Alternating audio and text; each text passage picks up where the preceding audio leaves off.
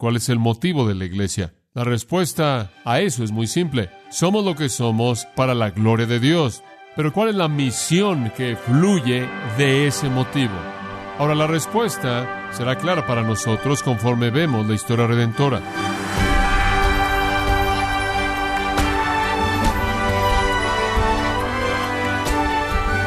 Sea usted bienvenido a su programa Gracias a vosotros con el pastor John MacArthur. Puede que nunca haya pensado en estos términos, pero usted y yo vivimos en un mundo perdido, integrado por las personas que ve como sus vecinos, en su restaurante favorito, en el centro comercial, sin duda muchas de estas personas perdidas son personas a quien conoce, amigos y familiares.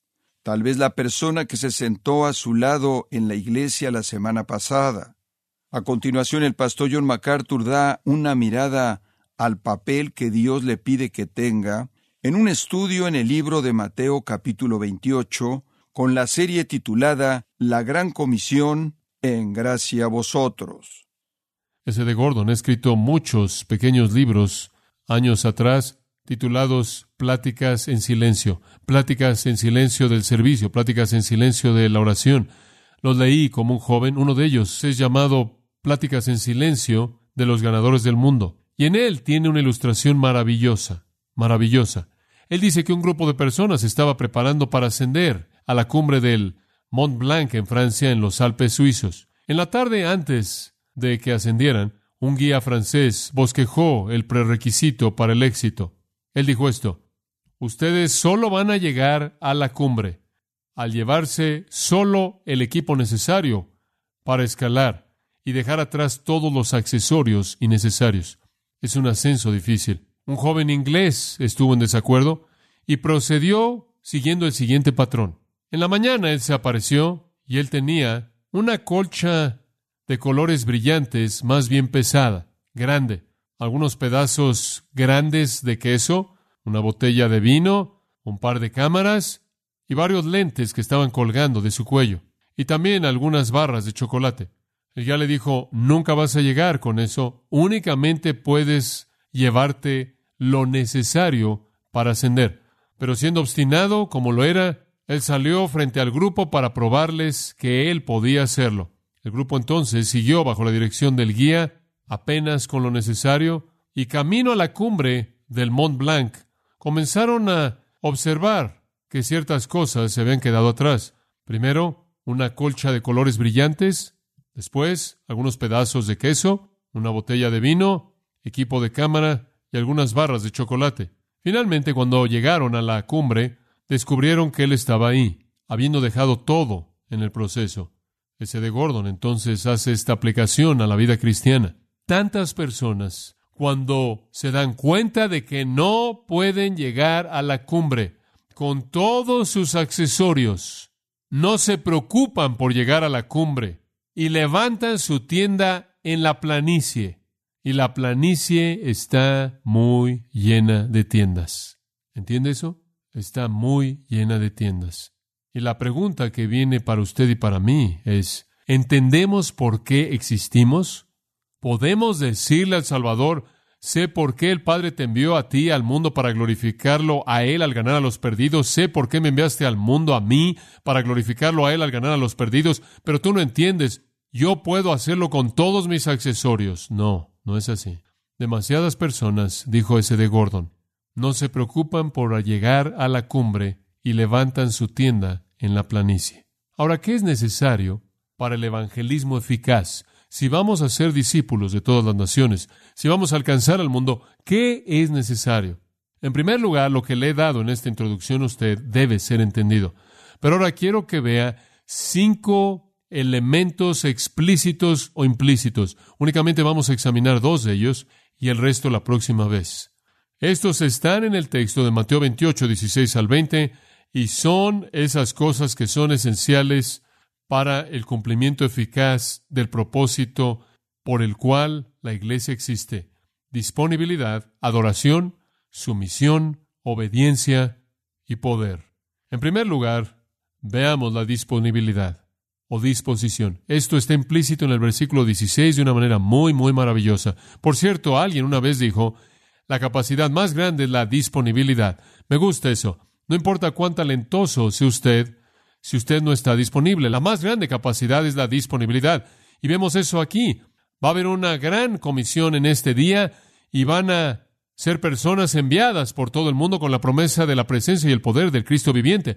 Pero si usted no estuvo ahí, usted no iba a ser parte de eso. Los que estuvieron disponibles fueron los que recibieron el privilegio. Versículo 16.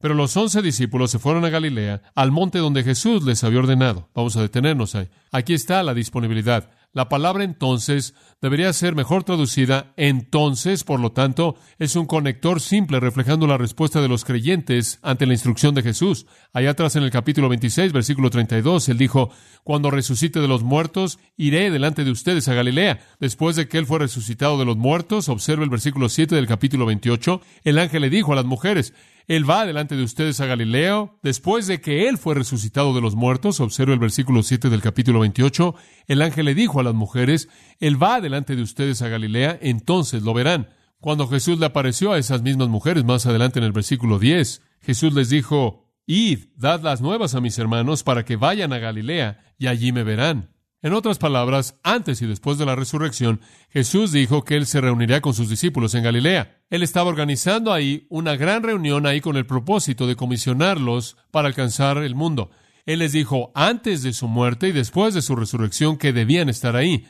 Y sin duda alguna, la noticia se esparció más allá de los discípulos a todos los demás que creyeron en Jesucristo y todos se congregaron, como veremos, en ese monte, en ese día designado. Ahora no tenemos conocimiento específico de cómo Jesús les comunicó el tiempo y el lugar, qué día y qué monte. No lo sabemos. Únicamente dice aquí que fueron a Galilea al monte. El texto griego dice el monte específico que Jesús mismo había designado. La forma del verbo indicando ahí que fue por su propia discreción y su propia voluntad que él designó cierto monte para reunirse con ellos. No sabemos cómo ese mensaje les fue comunicado, pero lo fue. Ahora, ¿cuándo sucedió esto? Obviamente fue después de su resurrección. Obviamente el día de su resurrección, él se reunió con las mujeres, él fue en el camino de Maús, vio un par de los otros discípulos, vio a los discípulos esa noche en el aposento alto, los vio ocho días más tarde en el aposento alto, entonces sería por lo menos después de ese día ocho, entonces, después de ese octavo día, cuando los discípulos lo habían visto, habrían necesitado cierta cantidad de tiempo para viajar al norte a Galilea, quizás una semana. Cuando llegan a Galilea en Juan 21, los vemos pescando, y parece que de hecho habían regresado a su profesión antigua. Estaban en una barca que bien pudo haber sido la propia barca de Pedro, como si él hubiera estado regresando a su profesión antigua,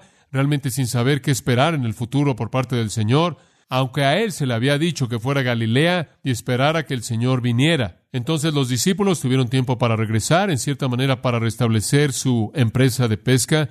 Estaban ahí en la barca. Usted recordará que Jesús vino, no pudieron pescar nada. Jesús les mostró que él tenía control sobre los peces, los llamó a la playa, le preguntó a Pedro si lo amaba tres veces, después los comisionó para que sirvieran y alimentaran a sus ovejas.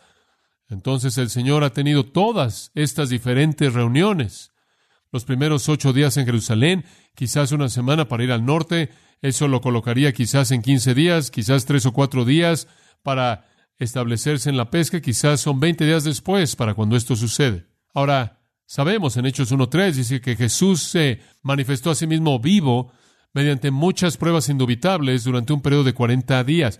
Entonces, esto es en algún punto entre veinte días y quizás cuarenta días que esto ocurre. No habría sido al final de los cuarenta, porque la última aparición fue en el Monte de los Olivos, en donde él ascendió, y el Monte de los Olivos está fuera de Jerusalén. Habrían tenido que tener unos cuantos días para regresar ahí. Entonces, quizás en algún punto entre 20 y 35 días después de su resurrección, pero aún así con tiempo para regresar a Galilea y verlo a él ascender. Jesús entonces llama a este grupo de personas para esta comisión tan especial. Ahora dice usted qué grupo de personas es este específicamente. Creo que es el grupo de personas indicado en 1 Corintios capítulo 15, versículos 6 y 7, en donde dice, más de 500 hermanos lo vieron en una ocasión. Aquí está la congregación en Galilea con más de 500. Esa ha sido la postura coherente de maestros bíblicos a lo largo de los años y veo eso como algo muy preciso. Ahora, únicamente nos dice en el versículo 16 que los once discípulos estuvieron ahí, claro, porque eran centrales para el punto. Suelen ser llamados los doce, pero con la apostasía y muerte de Judas, quien se fue a su propio lugar. como Hechos 1.25 dice, ahora fueron reducidos a once y llegaron a ser conocidos como los once. Pero esta vista de Jesús aquí no estuvo limitada a ellos, porque en el capítulo 28, versículo 7, el ángel le dijo a las mujeres, Él va delante de vosotros a Galilea, y ahí lo verán, he aquí os he dicho. Entonces fue para los once, fue para las mujeres, y aparentemente fue para los otros creyentes y discípulos en Galilea que iban a ser comisionados para esta responsabilidad de alcanzar al mundo. Los 500 en una ocasión que lo vieron, como se registra en 1 Corintios 15, 6 y 7. No hay razón para que Jesús vaya hasta Galilea para tener una reunión únicamente con los once discípulos. Se había reunido dos veces con ellos en Jerusalén. Si quisiera otra reunión con ellos, él lo pudo haber hecho. El mandato aquí dado de ir y hacer discípulos de todas las naciones no conoce alguna jerarquía. Ese es un mandato dado a todo mundo, sea que usted sea apóstol o no, encaja con todos aquellos que aman y siguen a Jesucristo. Y ciertamente nuestro Señor habría querido dar esta comisión al grupo más grande posible. Y el grupo más grande posible habrían sido los 500 congregados en Galilea, porque habían muchos más creyentes en Galilea que en Jerusalén. Dice usted, ¿cómo sabes eso? Porque en Hechos capítulo 1, versículo 15, cuando los creyentes en Jerusalén se reunieron para esperar al Espíritu Santo, habían únicamente 120 de ellos en el aposento alto. El número de discípulos en Jerusalén era mucho más pequeño, la hostilidad era mucho mayor, y el dominio del ministerio de Cristo había ocurrido en Galilea, en donde los corazones estaban más abiertos. Él vino en Mateo 4 como luz a los gentiles, al área Galilea, conocida como Galilea de los gentiles. Él vino a esa región en primer lugar a presentar su mensaje, y entonces la médula de los creyentes estaban ahí. También Galilea había sido un lugar apropiado, no solo debido al número de creyentes, sino debido al aislamiento de esta región, lejos de la hostilidad de Jerusalén, y porque habría encontrado tan fácilmente un lugar en donde habría tenido privacidad en los muchos montes que rodeaban el mar. Entonces proveyó el grupo más grande de discípulos, el aislamiento más grande, la seguridad más grande y el contexto apropiado, porque fue un lugar en donde muchas naciones vivían rodeándola el lugar correcto para decirle a la gente que fueran a alcanzar a todas esas naciones con el Evangelio. Y entonces los once están ahí, creo que las mujeres están ahí, creo que el resto de los discípulos de Jesús que creyeron en Él en la región de Galilea también estaban ahí. estaban en el monte en donde Jesús los había designado. No sabemos qué monte fue. Pudo haber sido el monte de la transfiguración. Pudo haber sido que el monte de la gloria se convirtió en el monte de la resurrección y el monte de la comisión. Pudo haber sido el monte en donde él enseñó el sermón del monte. Pudo haber sido el monte en donde él alimentó a la multitud o el monte al que él con tanta frecuencia se fue a orar. Pudo haber sido cualquier monte, realmente no sabemos. Pero se convierte en un monte sagrado debido a lo que sucede aquí, conforme más de 500 de ellos, con todas sus debilidades y confusión y dudas y temores y preguntas y sorpresas están congregados aquí. No son las personas más grandes del mundo, no son las más capaces o las más brillantes, no son las más experimentadas, pero están ahí y eso debe ser reconocido. Están disponibles y eso es lo que me encanta en este versículo. Eso significa listos para el servicio. Todo en este punto se concentra en el hecho de que estaban ahí. Jesús dijo, estén ahí y estuvieron ahí. Nos recuerdan la disponibilidad de Isaías, quien después de la visión de Dios en el capítulo 6, versículos 1 al 7, dice, heme aquí, Señor, envíame a mí. Quizás no sea el mejor, yo soy un hombre con una boca sucia, pero no veo a nadie más que se esté ofreciendo como voluntario. Creo que tus alternativas están limitadas. Heme aquí, envíame a mí. No eran los grandes y los nobles del mundo, pero estaban disponibles y eso es todo lo que Dios quiere. Y amados, quiero decirle esto a usted, que usted nunca comenzará en su vida a cumplir la razón por la que usted no está en el cielo si usted para comenzar no está disponible. Y con eso quiero decir su tiempo y su talento y sus dones y sus finanzas y sus recursos son presentados de manera disponible delante del Señor para que sean usados como Él quiere usarlos con el propósito que Él lo ha llamado usted a cumplir. Porque estaban ahí fueron comisionados, porque estaban ahí, se reunieron con Cristo, porque estaban ahí recibieron una promesa de presencia y poder. Como puede ver, simplemente estar ahí fue crítico. ¿Sabe una cosa?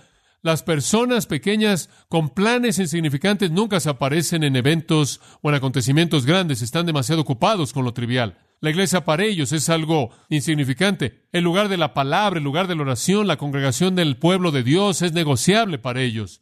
No importa que la Biblia dice no dejad. Eso no les importa a ellos.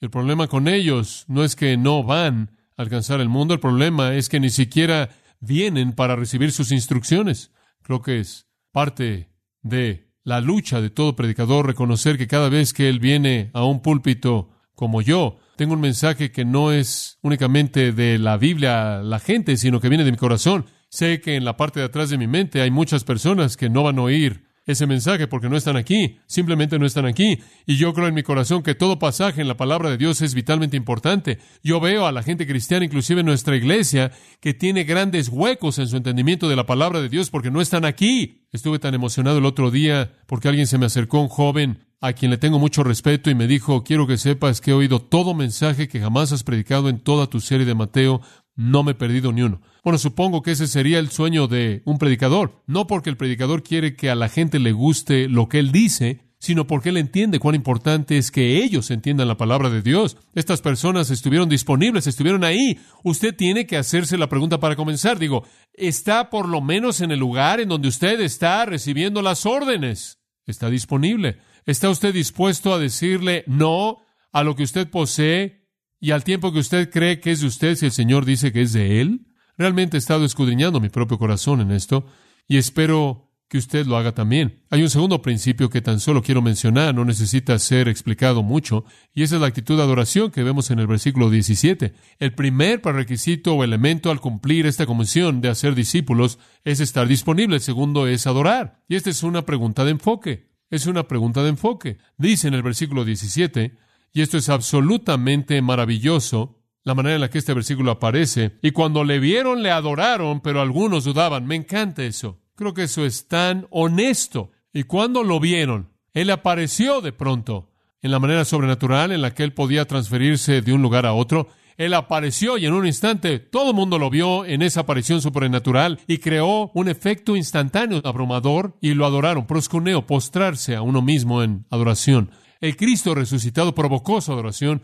No estaban adorándolo como algún dignitario humano, no estaban adorándolo como algún rey terrenal, lo estaban adorando como Dios, porque de hecho había sido afirmado que él de hecho era Dios, el Hijo de Dios, inclusive en su muerte, ¿acaso el centurión no dijo, de cierto, este era el Hijo de Dios? ¿Acaso Tomás no dijo, Dios mío y Señor mío, como registrado en el capítulo 12 de Juan? Esto es más que reconocimiento de un rey terrenal, esto es honra para Dios mismo en carne humana, caen en adoración. Ya lo habían adorado una vez antes, se hace referencia a otra ocasión que los discípulos de hecho lo adoraron, y eso fue en Mateo 14:33, cuando él había caminado sobre el agua, y ellos sabían que Él tenía que ser el Dios mismo sobrenatural que controla los elementos. Pero ahora su asombro es aún mayor, porque Él ha resucitado de los muertos. No solo Él es un obrador de milagros, sino que Él es el que ha conquistado la muerte. Y lo han visto y lo han tocado. Capítulo 28, versículo 9, las mujeres se aferraron a sus pies y los discípulos tocaron su cuerpo. Y Él estuvo con ellos. Él salió de la tumba, atravesó la piedra. Él llegó al lugar cruzando la pared. Sin embargo, Él pudo ser tocado y sabían que estaban tratando con una persona sobrenatural, divina, gloriosa. Y entonces cuando Él apareció, lo adoraron. Y después me encanta esta nota, pero algunos dudaban. Dice usted, Mateo, no deberías colocar eso ahí. Estamos tratando de mostrar la validez de la resurrección. ¿Por qué haces eso? Y eso de nuevo es un recordatorio para nosotros de la honestidad transparente del escritor bíblico que no está tratando de inventar una historia creíble, reportarla de una manera selectiva. Él no está recolectando evidencia que únicamente va a apoyar lo que él dice. La integridad de esto es una gran prueba de la veracidad de ello. Si los hombres estuvieran tratando de falsificar e inventar un mensaje de una resurrección, no habrían incluido en el punto de clímax, pero algunos dudaban, a menos de que fuera verdad. Y fue verdad. Y por eso está incluido. Y esa es la integridad de las escrituras. Y nos hacemos la pregunta en primer lugar, ¿qué tipo de duda fue esta? Bueno, algunos sugieren que los que dudaron fueron los once, porque dice algunos dudaban, y el algunos debe regresar al versículo 16, los once discípulos que estaban ahí. Bueno, es posible que algunos dudaron, no dice que algunos dudaron de que Jesús estaba vivo o, o, dudaron de que había resucitado de los muertos. La indicación es que cuando lo vieron lo adoraron, pero algunos dudaron que era Él. No fue tanto una pregunta del asunto de la resurrección, sino la duda de que realmente fuera Él. Eso pudo haber sucedido entre los discípulos. Algunos de ellos quizás no pudieron ver claramente su rostro. Algunos, debido a que Él estaba apareciendo ahora en gloria de resurrección y quizás revelándose a sí mismo de una manera diferente de lo que lo habían visto en el aposento alto, realmente no pudieron estar ciertos y algunos de ellos quizás estuvieron un poco más vacilantes para afirmar esto hasta que tuvieran una evidencia más segura. Pero por otro lado, Si las mujeres estaban ahí, incluyendo un grupo, digamos, de 489 más los 11, pudieron haber sido cualquiera de ellos, y mantenga esto en mente. Fuera de las mujeres y los discípulos, ninguna de las otras personas jamás lo habían visto a Él después de su resurrección. Entonces esta es la primera vez para ellos. Entonces no nos sorprende que ahora van a tener una experiencia que nunca antes habían tenido. Hay un grupo que es tan grande, 500 personas, que no todo mundo va a estar enfrente del grupo. Cristo les aparece, no están seguros de que es Él. Quizás algunos de los discípulos no están todavía seguros. Dice usted, bueno, ¿cómo es que no pueden estar seguros si Él está ahí en su presencia? La respuesta viene de una manera muy maravillosa al principio del versículo 18 y dice, y Jesús, auristo activo participio, se acercó más o acercándose, lo cual nos indica la causa probable de su duda, que Jesús en su aparición apareció a una distancia. Y no fue sino hasta que él se acercó y comenzó a hablar que aquellos que dudaron habrían disipado sus dudas. Entonces las dudas posiblemente podrían haber venido de aquellos que eran discípulos, pero todavía no podían estar seguros de que este era Jesús, porque él estaba lejos, o pudo haber venido de aquellos que nunca antes lo habían visto en gloria de resurrección, y no fue para ellos tampoco hasta que él se acercó que pudieron identificarlo como el que sabían que era Jesucristo. Pero es tan hermoso y tan bello que el escritor incluye esto, porque es tan natural y tan veraz y tan natural, y es un indicador tan convincente de la validez de la escena misma. Entonces, al principio, dudaron, pero conforme él se acercó, toda duda fue disipada. Dudar del Hijo de Dios y adorar al Hijo de Dios se menciona en la misma frase en otro incidente que mencioné antes en Mateo 14, cuando Jesús caminó en el agua. Visto a distancia, dudaron. Cuando él se acercó, creyeron y adoraron. Y esas personas que en este punto en particular inicialmente dudaron, sin duda alguna, su duda se convirtió en fe de confianza y fue borrada. Y sin duda alguna se sintieron avergonzados, como toda persona que duda lo hace, cuando el vapor de la duda ha sido alejado por el brillo del Hijo del Dios viviente. Pero quiero que vea esto. Adoraron. Eventualmente creo que todos ellos lo hicieron adoraron. Ahora, amigos, eso es esencial. Estamos hablando de alcanzar un mundo perdido. No estamos hablando de que tan solo todo el mundo salga corriendo por la puerta, ahí por la calle y haga todo lo que puede.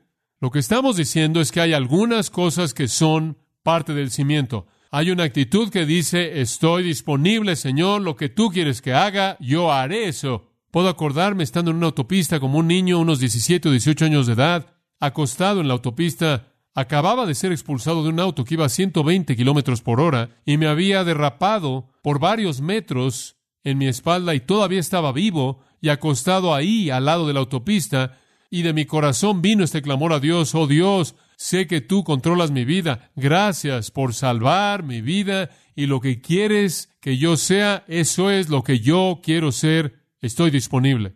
Oro a Dios porque no tenga que llegar a ese punto para muchos de ustedes, pero para mí así fue. Pero Dios busca un corazón disponible, en donde usted está ahí, en el lugar designado, en el tiempo designado, para oír las órdenes del que las va a dar. Y la segunda cosa es un corazón adorador. Y lo que eso significa es enfoque. Y de nuevo estamos de regreso a esta idea entera de en dónde está su enfoque. La adoración simplemente significa que usted está concentrado en Cristo. Las mujeres cayeron y se aferraron a sus pies. Estas personas cayeron y se postraron delante de él y créame, cuando vieron a Jesucristo resucitado en ese monte ese día, nada más en su mundo hizo diferencia alguna para ellos. Dejó de importar para ellos en dónde vivían y lo que manejaban y cómo se veían y demás.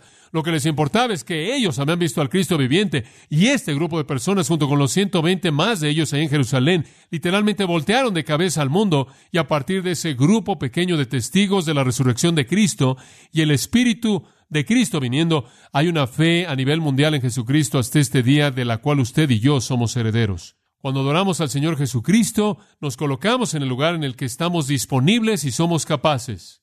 El corazón entero enfocado en Cristo, el afecto entero enfocado en Cristo, la mente entera concentrada en Cristo, todas las metas están concentradas en Cristo. Él es todo en todo, Él llena nuestro pensamiento y nuestra intención y pasamos nuestros días y nuestras noches pensando no en cómo podemos mejorar para nosotros mismos, sino cómo podemos exaltar su nombre bendito, no en cómo podemos estar más cómodos como cristianos, sino cómo podemos ganar a los perdidos sin importar cuán incómodo sea para nosotros.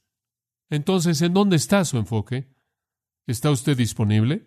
¿Es usted un adorador y por eso no quiero decir un vitral y música de órgano y se aparece los domingos, lo que quiero decir es que usted concentra su intención y propósito entero en la vida en Cristo. Digo, es básico.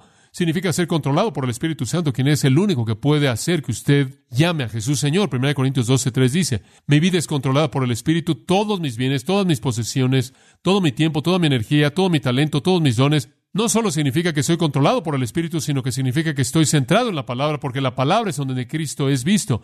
Usted ve su gloria en la palabra. En el Salmo 1 dice, un cristiano que da fruto es aquel cuyo árbol está plantado junto a las corrientes de aguas, cuyo fruto es dado a su tiempo, es aquel que medita en la palabra día y noche. La vida centrada en Cristo, la vida adoradora, es una vida que está sometida al Espíritu de Dios y está centrada en la palabra de Dios y como consecuencia está limpiada de pecado. Examíname, oh Dios, y conoce mi corazón, pruébame y ve si hay en mí camino de perversidad y guíame en el camino eterno. Dice en el Salmo 139, 23 y 24, y David clamó en el Salmo 51, límpiame, lávame, hazme limpio, y después él dijo, entonces abriré mis labios. En otras palabras, ni siquiera voy a comenzar a tratar de contarle a otros acerca de ti hasta que mi propia vida esté bien. Y entonces una vida adoradora significa una vida controlada por el Espíritu Santo, una vida centrada en la palabra de Dios, una vida limpiada de pecado.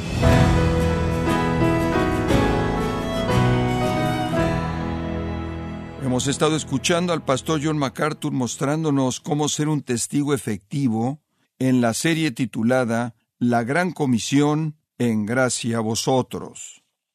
Con esto en mente, John MacArthur ha escrito el libro Nada más que la verdad, que le ayudará a entender de manera práctica cómo explicar lo que usted cree acerca de la salvación y a la vez poder dar una defensa de la esperanza que hay en su vida.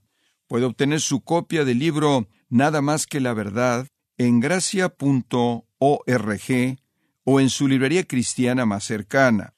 Y recuerde que puede descargar en audio transcripción gratuitamente los sermones de esta serie La Gran Comisión, así como todos aquellos que he escuchado en días, semanas o meses anteriores, en gracia.org.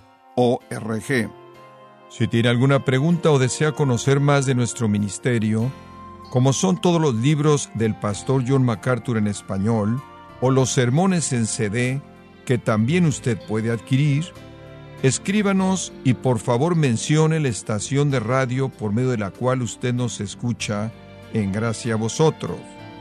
Es importante conocer no solo el país y ciudad de donde usted nos escucha, sino también la radio. Para quienes contactan nuestro ministerio por primera vez, pueden solicitar una copia del mensaje de promoción sin costo alguno, un mensaje por oyente únicamente. Si usted vive en los Estados Unidos o Puerto Rico, escríbanos a Gracia Vosotros, P.O. Box 4000 Panorama City, California 91412. O puede escribirnos a través del siguiente correo electrónico radio arroba gracia punto org. Le damos las gracias por su tiempo y sintonía en nombre del pastor John MacArthur y del personal. Y le comento que estamos orando para que Dios continúe extendiendo su gracia en usted mientras nos acompañe en la próxima edición para continuar desatando la verdad de Dios un versículo a la vez, aquí en gracia a vosotros.